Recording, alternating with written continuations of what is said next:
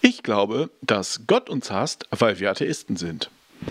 Anders kann ich mir nicht erklären, warum das Audio bei unserer letzten Aufnahmesitzung so schlecht geworden ist. Das tut mir leid. Wir haben uns entschlossen, das aktuelle Segment trotzdem zu veröffentlichen, sind aber nicht sauer, wenn ihr es lieber nicht hört. Beim nächsten Mal, das verspreche ich, lege ich vor der Aufnahme frische Batterien ein. So wahr mir Gott helfe. Als Jesus aber am Morgen wieder in die Stadt ging, hungerte ihn. Und er sah einen Feigenbaum an dem Wege, ging hinzu und fand nichts daran als Blätter. Und er sprach zu ihm, nie mehr wachse Frucht auf dir in Ewigkeit. Und der Feigenbaum verdorrte sogleich. Das war das Buch der Bücher, der Wohnort der westlichen Kultur, die Voraussetzung für jedes ethische Handeln, der Ursprung und Kern aller abendländischen Moral, ohne den wir alle zu Mördern und Vergewaltigern würden. Matthäus 21, Jesus bestraft einen Feigenbaum.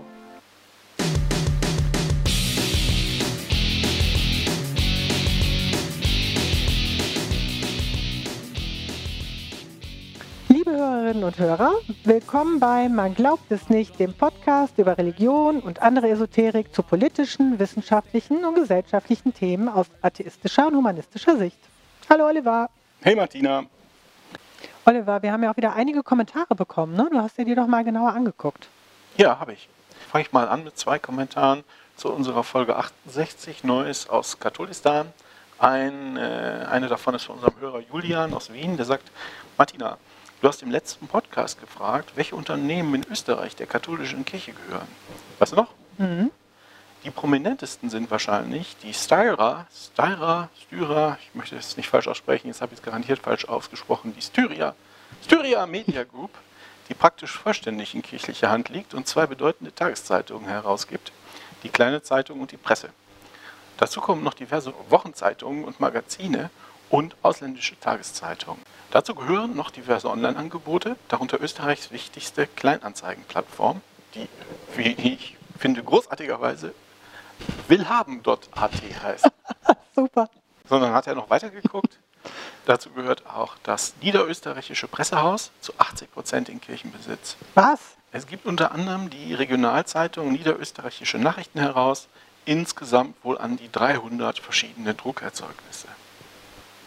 Und dann sagt er noch, früher war auch noch die Privatbank, woher spreche ich das bestimmt wieder falsch aus, früher war auch noch die Privatbank Schellhammer und Schatera in überwiegend kirchlicher Hand. 2014 verkauften jedoch die katholischen Männerorden, denen zuvor 54 Prozent gehörten, ihre Anteile an die Grazer wechselseitige Versicherung. Klingt wie eine billige Kopie von der ersten allgemeinen. Mhm. Naja. Gut, weg mit den blöden Witzen. Seitdem, also seit dem Verkauf, gehören nur noch 31 Prozent der katholischen Kirche. Das Bankhaus scheint allerdings immer noch die Go-To-Adresse für Bankgeschäfte katholischer Institutionen in Österreich zu sein. Sie haben auf der Webseite einen eigenen Unterpunkt dafür. Sie haben sogar einen Rat christlicher Führungskräfte. Bemerkenswert fand ich auch die Aussage, dass die Grazer wechselseitige Versicherung historisch eine nahezu identische Nahbeziehung zur Kirche und kirchlichen Organisationen auszeichnet. Da, sagt Julian, müsste man vielleicht mal tiefer graben. Mhm. Ja, ist interessant auf Also jeden Fall. wir haben nicht nur Altenheime, wie wir dachten. Mhm. Ja, interessant. Also, dass da so viele Presseorgane in Hand der Kirche sind, ist, äh, Wie praktisch ist das denn? ja, das finde ich aber auch ganz schön erstaunlich. Ja, schauen wir uns mal an. Wie ist das eigentlich in Deutschland, Oliver? Weißt du das? Nö. Hm. Aber es gibt das Violettbuch Kirchenfinanzen, da steht es drin. Hm. So, dann habe ich noch was gefunden, das fand ich echt interessant. Ähm, mal gucken, ob du das teilst zu einer alten Folge von uns. Ähm, das haben Till und ich damals gemacht. Das war in Folge 50. Da ging es um einen Podcast der Zeit, der hieß Unterpfarrerstöchter. Mhm. Und äh, das war hat hauptsächlich Till gemacht. Und da hat er, wir haben im, im Prinzip äh, Ausschnitte daraus gespielt und uns dann lustig gemacht. Mhm. Ich habe mir dabei nachher nicht mehr viel dabei gedacht. Ich dachte, das war so eine durchschnittliche Folge. Nicht besonders gut, nicht besonders schlecht, einfach nur ein durchschnittliches Segment und unsere Hörerinnen und Hörer haben daran Spaß. Das ist auf erbitterten Widerstand gestoßen von, äh, von christlicher Seite. Oder sagen wir mal besser, von christlicher Seite stimmt vielleicht gar nicht, aber von, von den Anhängerinnen und Anhängern der Pfarrerstöchter. Und da hat jetzt, äh, hat jetzt äh, Katrin Höhn geschrieben, Hallo ihr beiden Jungs, zu mir, Doppelpunkt, 55, Agnostikerin, als Bauingenieurin in der Denkmalsanierung tätig, in Klammern, Baustellen in der Regel auf UNESCO-Welterbeliste. Deswegen über die Jahre einiges kulturhistorisches Wissen aufgeschnappt. Ostfrau, daher aus eigenem Erleben mit Ideologie einschlägige Erfahrung. Und, bist du beeindruckt? Mhm. Hm. So, nächster Absatz.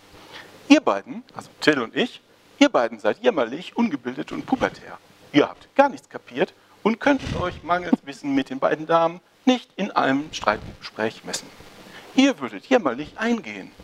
Eure Oberflächlichkeit und euren Atheismus tragt ihr nämlich wie eine Ideologie für euch her und erklärt alle anderen Meinungen rundherum für falsch und die Leute, die sie vertreten, für Idioten.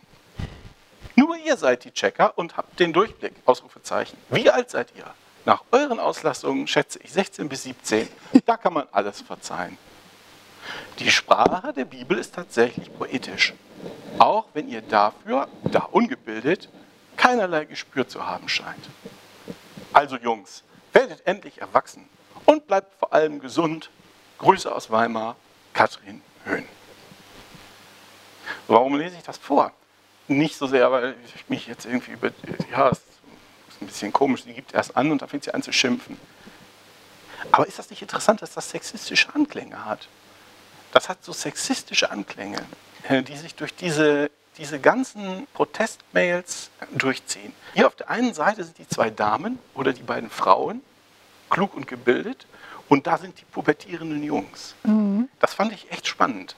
Dann gibt es jetzt auch noch andere Kommentatoren, da lese ich jetzt mal Auszüge durch vor. Wundert euch nicht, wenn das keinen Sinn ergibt. Das liegt nicht an den Kommentatoren, sondern daran, dass ich wirklich die Sätze rausgekriegt mhm. habe. Mhm.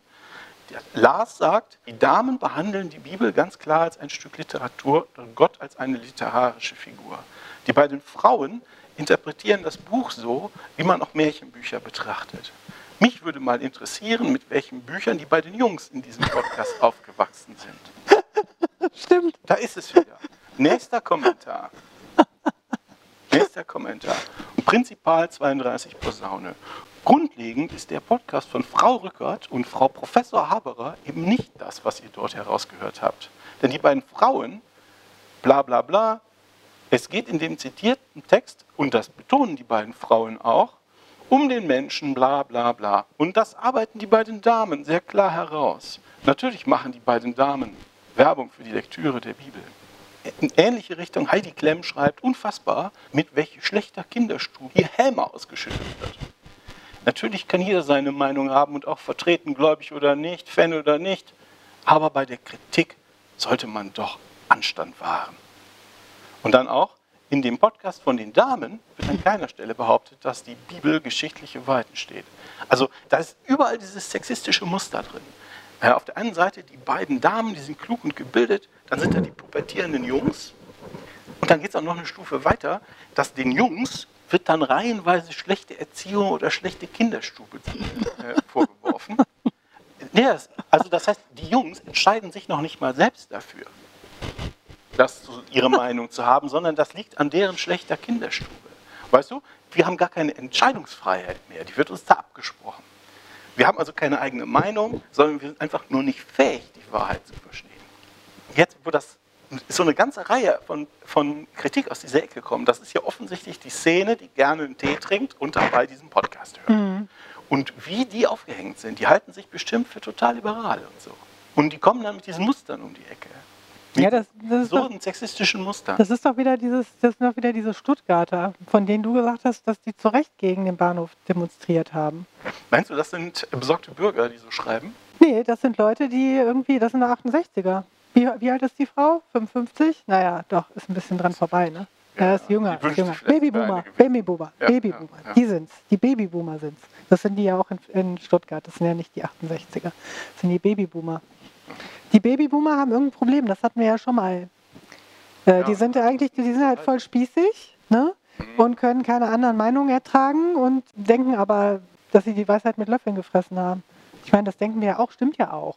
Ich meine, das war ja auch ein bisschen flapsig, vielleicht an der einen oder anderen Stelle, aber Deswegen seid Ja, ihr doch doch keine pubertierenden Jungs, ne? Ich meine, Genau, das, das ist doch das Interessante. und wie viele äh, Titel du hast oder nicht, das weiß ja nur noch Das, keiner. äh, das weiß die Bauingenieurin auch nicht. Aber der Rest, das ist schon, das, das finde ich schon interessant. Aber das hat viel bestimmt auch damit zu tun, vielleicht wie man sich ausdrückt oder wie man sich da gibt. Wahrscheinlich haben die das immer gerne angehört oder haben selber ähnliche Gedankengänge und fühlen sich jetzt so ein bisschen bloßgestellt.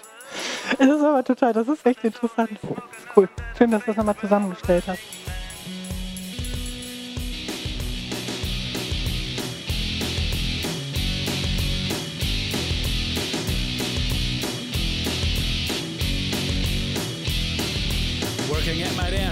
Computers on, email popping up, mother to son. Holy see in flames, clergy's lost their head, bishops on the run. The Pope is dead, the Vatican call, the Pope is on fire, the Pope is on fire, the Pope is on fire, the Vatican call, the Pope is on fire, the Pope is on fire, the Pope is on fire. Everyone's in trouble now, everyone's in trouble now. Fire, fire,